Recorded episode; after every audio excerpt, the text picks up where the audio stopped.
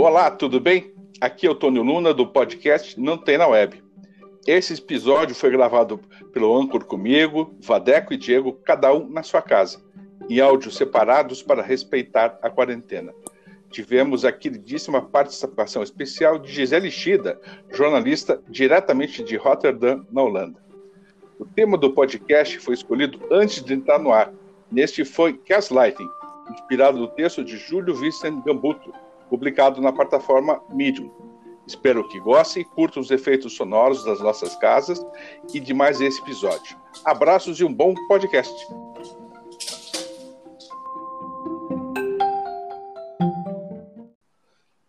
Olá, estamos aqui diretamente das nuvens do Anchor para todo mundo não tem na web. Meu nome é Tônio Luna, sou psicólogo, psicoterapeuta e gosto de suco de graviola.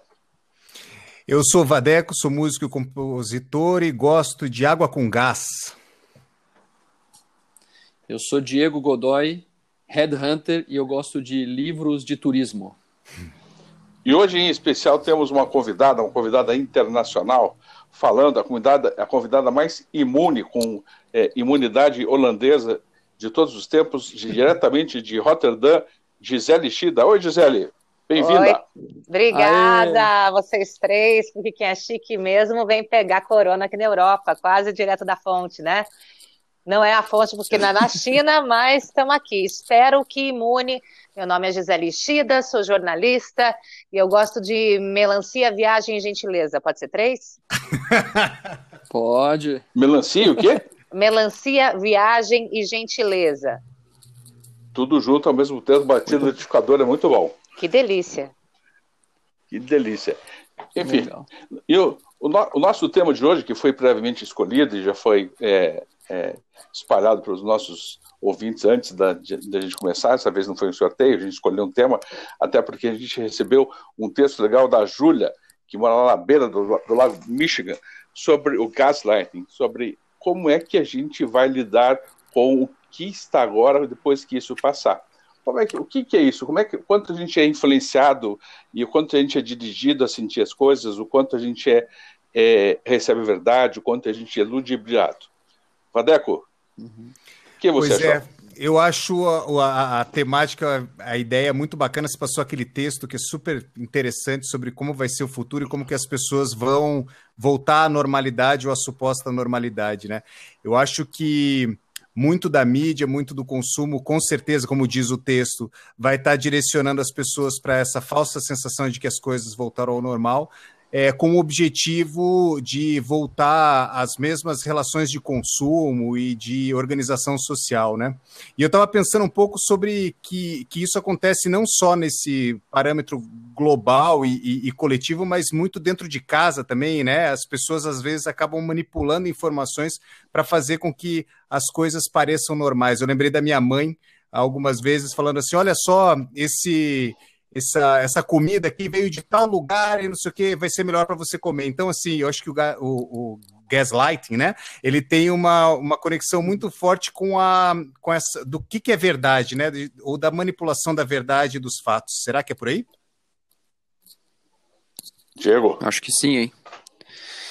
Bom, eu, eu dei uma, uma pesquisada, lá vem eu, Tônio, de novo, vou, vou começar com os termos internacionais em inglês. Em inglês, exatamente. Isso não é inglês, isso é em sueco. Ah, sueco, melhor ainda. É, é, sueca, melhor ainda. Bom, gaslighting é uma forma de abuso psicológico, no qual informações são distorcidas, seletivamente omitidas para favorecer o abusador ou simplesmente inventadas com a intenção de fazer a vítima duvidar da sua própria memória, percepção ou sanidade. Ele, é, ele, ele teve origem na peça Gaslight, que foi depois filmada pelo Bergman, cineasta Ingmar, Ingrid, Ingmar Bergman, em 1944, pelo que eu pesquisei aqui na Wikipedia, uma fonte de informação muito crível que temos hoje no mundo, né? Que também pode ser um gaslighting. É, eu acredito que o, o texto do qual a gente se baseou para fazer esse podcast aqui é um, é um texto. Eu, eu vi ele como um texto otimista, do, é quase uma coisa revolucionária, chamando todo mundo para viver de maneira diferente, não cair na cilada que vai ser o gaslighting da publicidade pós é, isolamento que vai tentar nos trazer de volta a, todos os, os refúgios, né, os, as coisas que a gente compra e consome na esperança de preencher o vazio de ter se confrontado consigo mesmo, ficando 40, 50, 60 dias dentro de um apartamento e preocupados com o futuro, se vai ter comida, se vai ter emprego, etc.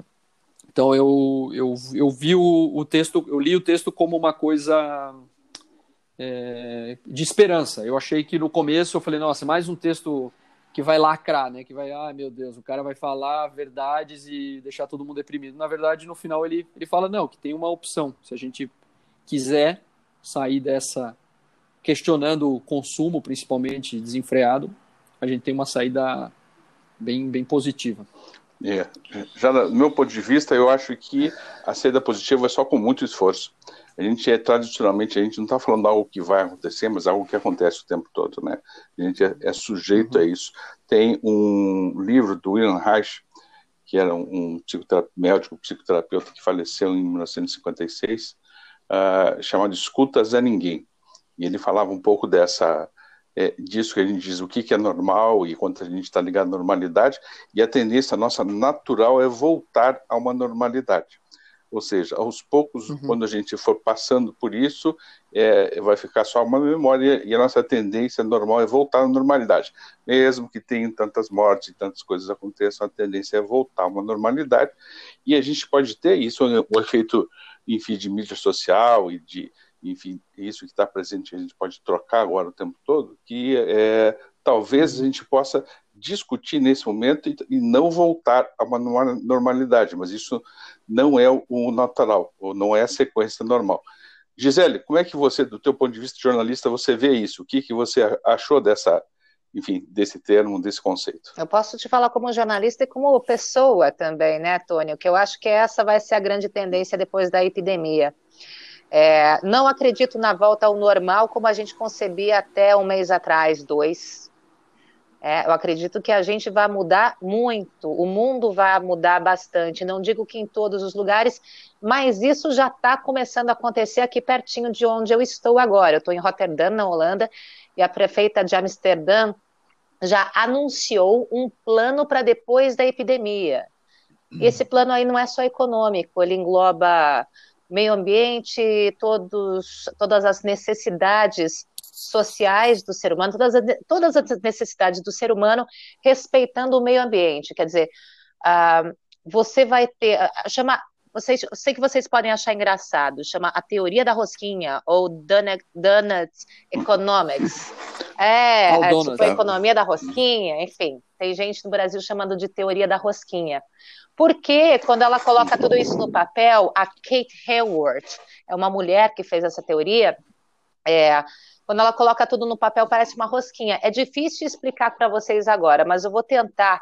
Ela coloca, por exemplo, no centro da rosquinha ali, água, comida, saúde, enfim, voz política, igualdade social, igualdade de gênero, paz e justiça, energia, moradia, educação, enfim todas essas coisas básicas que o ser humano precisa para ter qualidade de vida.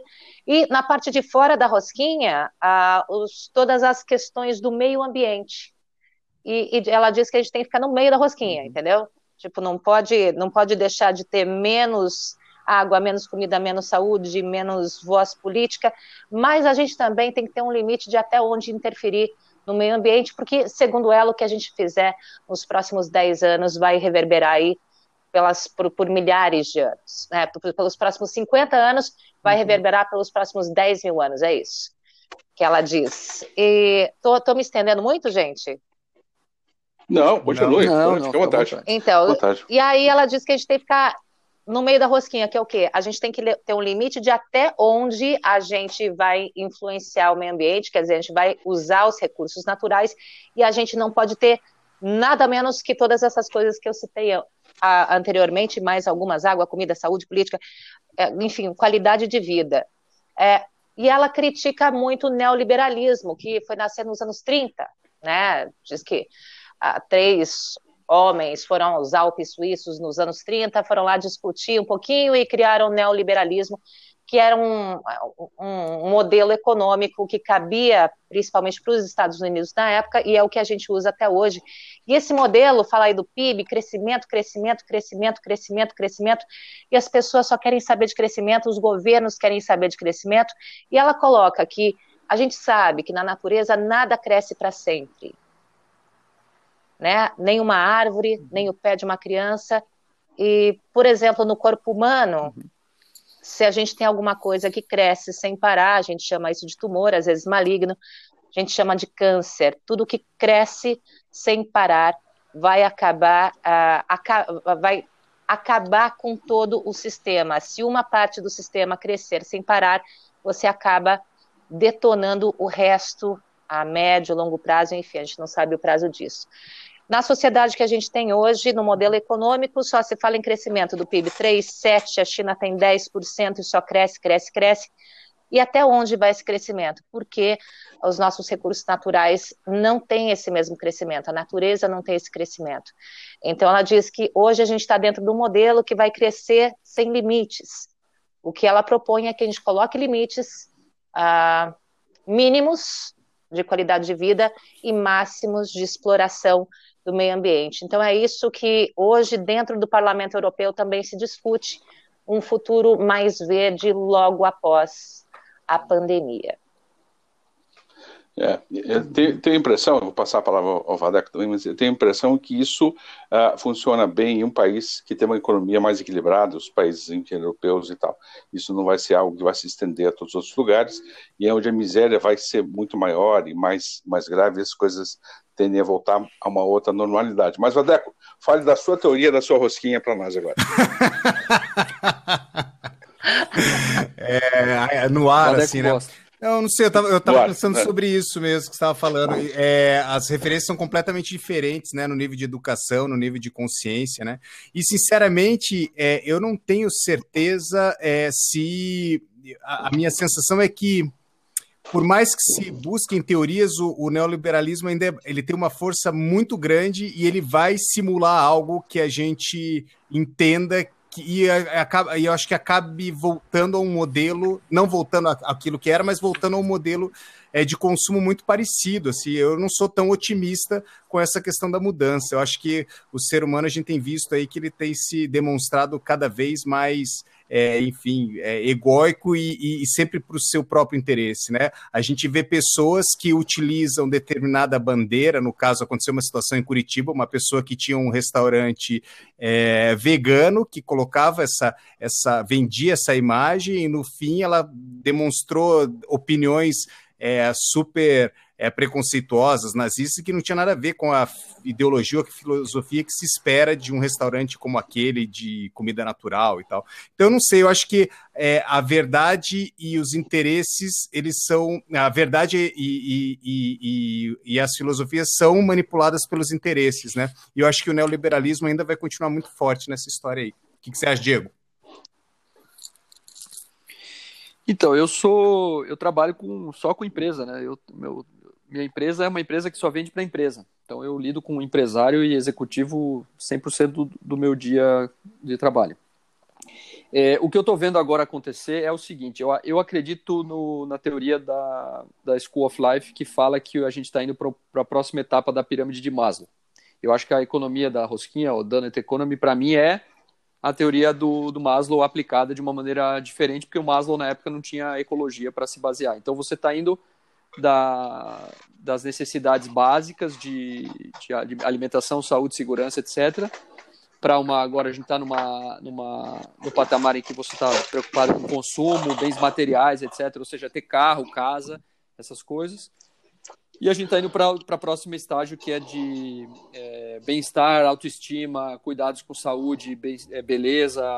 É, e, e, o próximo seria o, a, o estágio de, de preocupação com as questões é, espirituais, mentais e etc.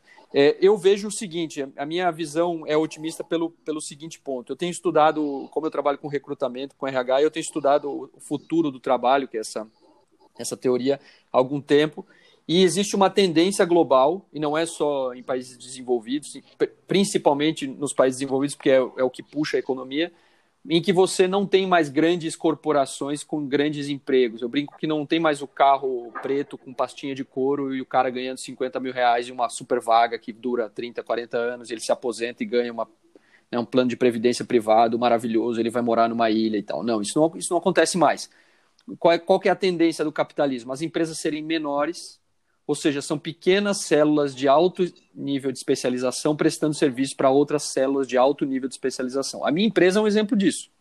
Eu trabalho com uma empresa, eu tenho uma empresa muito pequena e ela nunca vai conseguir ser grande, porque se a gente crescer, a gente perde o, a característica dela, prestando serviço para pequenas empresas como a minha, que também são empresas de alto nível de especialização, que na verdade, se você pensar, é o mercado digital, que é o que está sobrevivendo, que quase passa imune a essa crise do isolamento. Né? Então, eu, eu e aí o que, que eu vejo? Eu acho que nós quatro aqui somos de uma geração, não quero falar da idade de ninguém, né?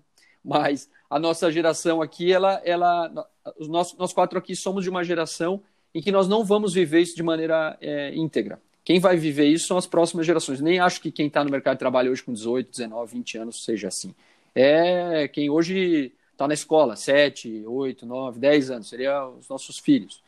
É, eu, o que eu acredito é que essa geração ela vai questionar consumo de uma maneira que nós não questionamos, justamente por causa disso que a, que a Gisele falou, que existe uma ideia de que o consumo exagerado prejudica a mim, ou seja, o meu interesse continua, ele permanece, ou seja, qual que é o meu interesse? É me manter vivo, produzindo, ganhando dinheiro e vivendo. Agora, se eu comprar 10 calças jeans que eu não preciso de 9, eu vou ferir o meio ambiente e a minha vida vai piorar, ou seja, o meu interesse é que a minha vida melhore. Então eu não consumo tanto. Então a lógica do pensamento capitalista, na minha visão do consumismo, ele vai evoluir para isso. E eu acho que aí é que o, que o autor do texto lá do Gaslighting fala. Que a gente tem que parar com essa ideia de que o consumo supre necessidades é, é, mentais, físicas, etc., comprando produtos materiais. Né? Então, eu, a minha sensação é assim: o mercado vai se, se ajustar sim, talvez de maneira neoliberal, Vadeco, talvez de maneira não neoliberal, com uma outra teoria nova, né, um neo-neoliberal, mas eu vejo que, o, que, o, que a economia está se, ela tá se modificando e o que está acontecendo agora é a entrada no novo capitalismo. A gente está vivendo em dois meses, três meses, o que levaria dez anos para viver. Né? Mas se você olhar, cara, é, quem que imaginou que há, há um ano atrás, dois anos atrás, uma empresa que vive de entrega é, de cosmético nas casas ia ser maior do que uma empresa que tem 3 mil lojas de, de perfume no Brasil. Né? Então, é uma virada muito grande na economia. E, e, aí você pensa mais antes de consumir. Pô, será que eu vou comprar dois sapatos para ficar dentro de casa? Né? Para que eu vou comprar? Então, é, tem uma mudança, mas tem que tomar cuidado, porque também vem uma onda de consumismo aí. Né? Claro. Cara, cons compre essa massagem e fique é, mais feliz. Compre esse livro de meditação e seja, seja é. mais bem sucedido, né? Eu, cuidar com isso. Eu, eu, acho que é isso mesmo. Esse aqui eu não tenho na web.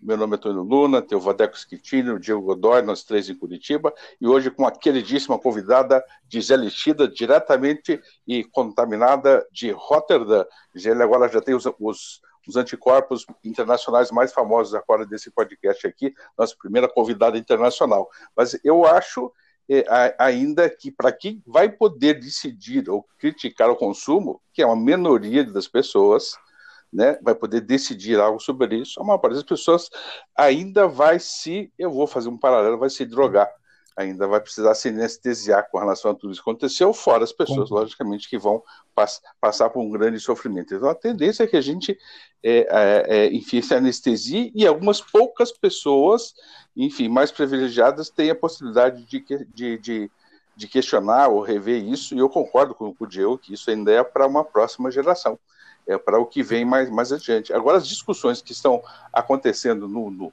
no momento presente são muito interessantes, né? Essa, é, enfim, isso que a traz, quando a gente escuta, enfim, e da Holanda, a gente sempre escuta coisas, coisas muito avançadas, sempre, enfim, posições na relação com a vida, sobre o direito de vida, sobre é, eutanásia, sobre essas coisas todas, a Holanda sempre está tá muito à frente de boa parte do, do mundo também. Gisele, quais são as experiências positivas que você tem vivenciado, além disso que você falou? E o que mais você quer falar sobre o é, assunto? Isso aí também? a prefeita já falou que vai fazer, entendeu, Tônio? Não é, eu acho que a próxima geração, talvez no mundo, veja, os Amsterdamers talvez tenham a possibilidade de ver ainda nessa, ou enfim, se eu vier morar para cá, ainda estou pensando nisso, talvez eu tenha a oportunidade de vivenciar ainda isso enquanto eu estiver aqui na Terra, não tiver voltado ainda para o meu planeta, como diz você. É, a, a, a, prefeita já falou que vai adotar esse modelo, Tônio, entendeu? É, é, é, uma mudança de maneira de pensar. É, como as pessoas já aqui já estão um pouco mais abertas, por exemplo, é, é muito natural para todo mundo levar três filhos para a escola numa bicicleta. Né? Não digo em cima da bicicleta, mas eles têm carrinhos acoplados à bicicleta. Há, há uma avenida que, sei lá, passa carros como, sei vou dizer, a Avenida Kennedy em Curitiba, ou bem menos que a Faria Lima em São Paulo, aqui é considerada uma avenida muito poluída. É, então, eles já estão ah, olhando para esse futuro com que a gente não tem mais recursos naturais mesmo para manter todo o nosso resto de estilo de vida, né? Ah, acho que você pode me falar mais sobre isso, Tônio. Eu vejo que ah, o, o, sobrinho de Freud, eu acho que aproveitou muito das ideias dele, foi um puta. Ah, pode falar isso, gente? Foi um baita. foi um baita Olha, publicitário, agora, agora falou, né? Agora... Que deu um start nessa onda consumista aí que a gente vive até hoje. E aí, falando do neoliberalismo, uh, cara, se a gente parar para pensar, já está quase fazendo 100 anos, né? Eu ouvi o Karnal falando esses dias, não sei se vocês gostam, não gostam dele, enfim, não é da minha conta, mas eu ouvi ele falando uma coisa que, uh, que me interessou bastante, parei para pensar nisso. Que tem três coisas, e ele citou outra pessoa que eu não sei quem é, que falou isso antes dele. É, três coisas que fazem as coisas se acelerarem muito neste planeta são a guerra, a revolução e a pandemia. Né? Então, a gente está nela, é a primeira vez que o neoliberalismo vive uma pandemia, acho que nessa proporção, eu acho, eu lembro, agora me vem só a, a, a gripe espanhola antes dela, que foi antes do neoliberalismo, antes do corona aí. Então, sim, sim, eu acho que antes, é. o neoliberalismo está vivendo a primeira pandemia, e a gente pode esperar mudanças ah, intensas depois dela. A gente vê, por exemplo, poxa, se olhar o Zoom, cara, até pouco tempo atrás ninguém sabia fazer um, um vídeo chat direito, sabe, no Facebook, no WhatsApp. Agora você vê bandas ali de 10 pessoas fazendo um som pelo Zoom todo dia. Né? Essa tecnologia está sendo usada muito rapidamente. O, o, o Anchor, que a gente está usando agora, poxa, quantos anos eu passei em TV e rádio, você tinha que estar tá lá presencialmente para fazer as coisas. Então, a, a evolução em alguns aspectos que a gente está tendo em um mês ou dois já é muito grande, imagino que para os próximos meses aí vai ser maior ainda. É, agora tem uma questão que essa evolução ela acompanha também algo que é em favor do consumo também, né? A gente está falando de uma democratização é, de acesso de pessoas, mas se você pegar como exemplo, sei lá, as pequenas empresas independentes que são os motoristas de Uber estão trabalhando em função de uma só empresa. A tecnologia hoje está evoluindo é, em favor do trabalho, da acessibilidade de, e reinventando a maneira como se trabalhar. E eu acho que a gente vai ter pontos muito positivos sobre isso. Mas a ideia de controle absoluto de determinadas empresas sempre vai continuar, porque a internet não é tão aberta assim, né? Hoje quem define o teu é, as, enfim, a busca, a melhor busca para determinada informação é o Google, ou seja, você, não é você que decide, é, ah, eu quero falar, saber sobre café. Quem decide sobre café, o que você vai saber sobre café é o Google. Então, será que a gente vai ter essa realmente essa, essa liberdade, essa democratização nesse novo processo? Porque a via é uma única, né? Que a internet é a, a tecnologia. E é quem controlar isso controla o consumo e controla outros aspectos. Eu deixei não? claro, deixo, quero deixar claro aqui que eu não falei de liberdade é, nenhuma, eu falei até de limites. Beleza, limites mínimos do que a gente precisa para viver, limites máximos de até onde a gente vai consumir esse mundo. Hum. Diego. Uhum. É, eu acho que li tem liberdade para criar, tem a internet. Eu entendi teu ponto, Vadeco. É, a, a, mas a minha visão é a seguinte: a criação de oferta é livre. Esse é o ponto da economia digital, certo? É, a criação de oferta para novos serviços, novos produtos, ela é livre e é uhum. mais simples.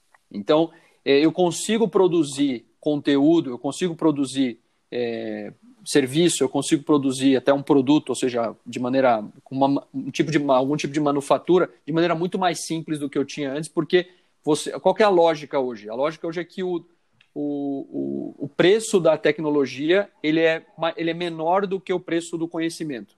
Ou seja, você tem. É, ele, é como se você tivesse invertido a pirâmide da, da comoditização. Então, o que, que você tem ali? Você tem o cara que. Tem, tem uma tecnologia nova que está sendo usada já nos Estados Unidos, acho que é bom para exemplificar. Na China, muito mais do que nos Estados Unidos, mas é, chama é, manufatura aditiva, que é manufatura adicional. O que, que é manufatura adicional? Você compra uma impressora 3D, que é a coisa talvez mais maluca que a gente inventou no século XX, na minha opinião. É, a impressora 3D ela consegue produzir em volume de em volumes customizados com, com um valor de escala. Ou seja, é como se você entrasse na, sei lá, numa loja de calça jeans, na Levis, ou na, na, sei lá, em qualquer loja de roupa, e você não tivesse tamanho de roupa. Você chega lá e você, o cara mede você, como era na época de um alfaiate, e ele produz uma calça jeans para você na hora, no seu tamanho. Só que o preço da tecnologia para produzir essa calça jeans, ele é igual para a Levis e é igual para mim. Qual que é a diferença dos dois? A Levis tem uma rede de loja, uma marca, etc. Isso que você falou é o Google, tá? Eu posso criar um novo Google? Dificilmente, mas eu posso criar coisas, ou seja, ofertas novas baseadas no novo comportamento de consumo e de vida, baseados na livre criação de oferta. É isso que o neoliberalismo defende, né? Então, isso que você está falando faz total sentido. Só a gente tem que tomar cuidado porque, assim, aquilo que o cara fala no texto, a economia não é ruim. O que é ruim uhum. é a uhum. maneira como, como a gente lida com o consumo, né? É o, o problema do, de tudo é... E assim, no Brasil a gente nem está nem perto do problema real, né? Porque você pega... O problema do mundo é a China e os Estados Unidos. Você pegar os Estados Unidos, não sei se vocês já viram aqueles números, o cara... O, cada americano tem sete vezes o tamanho da casa dele de espaço disponível para guardar coisa que ele compra. É uma coisa surreal. Então, assim, o cara não para de comprar. Eu conheço gente que mora nos Estados Unidos que tem cinco, seis computadores. Cara, para que, que o cara tem cinco, seis computadores? Entendeu? É a história do iPhone que ele fala lá. Cara, para que, que eu preciso de um iPhone novo todo ano? É uma, é uma paranoia é, é, de, de, que você está se preenchendo com alguma coisa. Enfim. Esse é o. O que, que, você acha, Antônio? Esse é o Não Tem na Web, o podcast mais em cima do muro de, de toda a web, sem chegar à conclusão, somente provocando as pessoas. E eu acho que uma provocação interessante é a gente pensar assim, ok, a gente fala de todo esse lado externo e quantas coisas nos fazem bem, nos fazem mal, é, e eu acho uma pergunta interessante assim, quem mais nos fez mal durante a vida toda, as outras pessoas ou a gente mesmo? Esses dias é, é, é, brincávamos, enfim, eu, o Vadeco e, e o Diego, é, dizer assim: imagine assim de cena, você agora em isolamento total, em quarentena total e com um clone de você mesmo, 100% você, convivendo 24 horas por dia. Imagine o horror que ia ser seu. Creio, Deus. Imagina a gente convivendo com a gente mesmo né? A gente, aquela pessoa que sabe todas as nossas falhas, enfim, mas é isso que a gente vive. Então, né? Cuidemos do que vem de fora e cuidemos do que vem de dentro, né? Há coisas a serem cuidadas. Exatamente. Né? Já estamos, acho que, aí nos minutos finais do nosso é, nosso podcast, é isso, Diego? Isso, falta isso, falta três, três temos três, quatro três, minutos. Quatro aí. minutinhos, então chegamos às nossas considerações finais. Eu aqui queria, queria indicar o livro Escuta Zé Ninguém, é um livro bastante interessante do, do, do William Reich, um livro já antigo, mais de 60 anos, mas muito atual para a gente poder pensar né, o que, que é, é, a gente perante a, a, enfim, o mundo, as outras pessoas e tal. Né? Eu acho o livro bastante interessante. Gisele Chida, nossa convidada internacional, diretamente de. Ah, já que eu já falei tanto da rosquinha da Kate Hayward, eu sugiro que vocês vão dar uma olhada nela, né? Ela tem site, tem, enfim, vídeos no YouTube, tem, tem um monte de coisa explicando e tem um livro também, edição de bolsa, inclusive, para que vocês, para vocês que quiserem pensar num futuro aí em que os europeus estão investindo, começando a investir como já algo a médio prazo, ou, enfim, já vai aparecer por aí. Repete Kate o nome dela, Ray, gente. Ray Worth. Donuts Economics. Coloca aí teoria Olha, da rosquinha, eu... gente. Daí vocês vão ver no é. Google o nome dela. Maravilha. Na, na teoria, teoria Maravilha. da rosquinha. Eu vou colocar no. É, aqui. A... É, Isso, e aí, como eu sou, do, do sou infinitamente é. melhor em fazer perguntas do que respondê-las, como vocês já, já, já já perceberam. Sabe que eu estava me questionando hoje, quando eu, eu fui ao mercado aqui em Roterdã, a rua estava meio vazia, não tinha muito trânsito. Eu pensei, cara, eu estou gostando disso. Será que eu vou me adaptar novamente ao mundo quando ele voltar ao, entre aspas, normal? Será que a gente vai se acostumar novamente? Boa, boa, boa, boa pergunta. É, é legal, gostei dessa pergunta. Vadakos Kitini. Eu indico qualquer livro do Byung-Chul Han, não sei se é assim que fala, é, mas é o autor do Sociedade do Cansaço, a gente já falou uma vez dele aqui, eu acho que tem a ver com ah, esse é tema verdade. e com a, como a sociedade está né, tá se comportando e se relacionando com a questão de consumo. Escritor coreano, muito Legal. interessante. Eu vou indicar o, um videozinho de 7, acho que 10 minutos que tem no YouTube do, da School of Life, que é a escola, aquela de Londres de filosofia, que fala da, sobre, o, essa, sobre a pirâmide de Maslow, que é o, o nome do, do filme, eu acho que é The Dawn of Capitalism, tipo, Nascimento do Capitalismo. Eu vou, eu vou também colocar o nome no, na descrição do, do podcast. Todas as indicações vão estar na, na descrição do podcast. Eu posso falar mais uma coisa? Maravilha. Eu sou fã de você. Só eu uma, pode sim, vocês, claro. Pelo pouco que eu ouvi já dos primeiros episódios, eu estou muito feliz de estar aqui. Obrigada pelo convite. Valeu, Gi. Temos uma fã internacional. Uh, a gente que agradece. Temos uma fã inter... Meu Deus, finalmente. Sou eu, um gente. internacional, ainda por cima. Diretamente. é, é, é, eu, eu, eu, vou ter que falar, Gisele, não vou existir, mas eu sempre desconfio que a Gisele não é desse planeta, que ela está aqui de visita, só ela vai passar um tempo e vai desaparecer. A Gisele tem uma outra característica que é incrível. Você toma café com ela no mercado, é, num dia, no dia seguinte ela está em Taiwan. Aí você toma café no mercado, outro dia ela está em Rotterdam. Ela desaparece e outro dia aparece em outro país. É muito estranho isso, é muito esquisito, mas não é essa não é só uma dúvida minha. Vários amigos têm a dúvida como é que a Gisele sai de um dia e outro dia aparece em um lugar tão longe. Enfim, deixamos a dúvida Assunto para próximo. Esse foi mais um podcast. Assunto para algum Diga, programa Gisele. futuro. Um futuro. Esse é mais um podcast. Nossa, ela vai revelar. Vai revelar. Um abraço a todos vocês. Tchau. Até a próxima. Abraço. Abraço. Valeu. Valeu, galera. Tchau, tchau. 3, 2, 1.